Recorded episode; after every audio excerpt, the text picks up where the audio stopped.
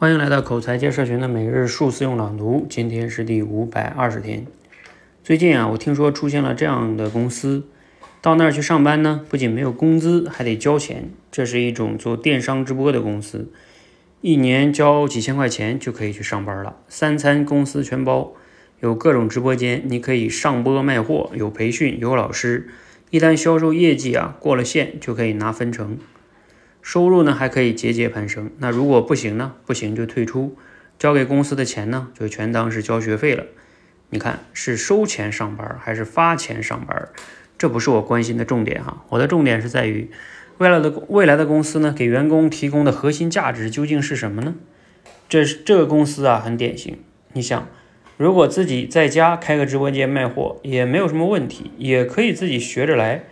那为什么这些人要去这样的公司上班呢？我想啊，答案应该是这样的公司可以提供超高的知识浓度，大家交了钱在这里干活，可以分享到最新的方法，得到高手及时的校正。在这样的地方干活呢，一家公司其实就是一所培一所学校。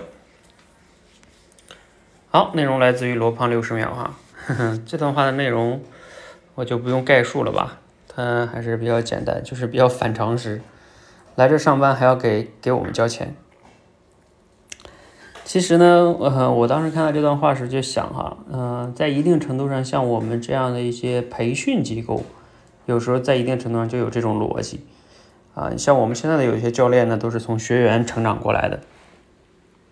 那你先交钱成为学员，成为学员之后呢，把本领学了之后呢，再作为我们的成优秀学员，成为我们的教练。其实这也是市面上很多的教育培训公司会走的一条模式。这条模式呢，确实有它的很好的一个价值哈，就在于说，因为你的学员把你的课程学完了之后，他更了解你的理念呀、课程体系呀，他也更认同你的这些嗯方法，呃，所以他成为你的这个员工的时候，就会更加的过度适应，也会更容易一些。但如果你从外边招呢，啊，他不一定对你的理念啊认可。然后另外呢，你还需要给他去给培训，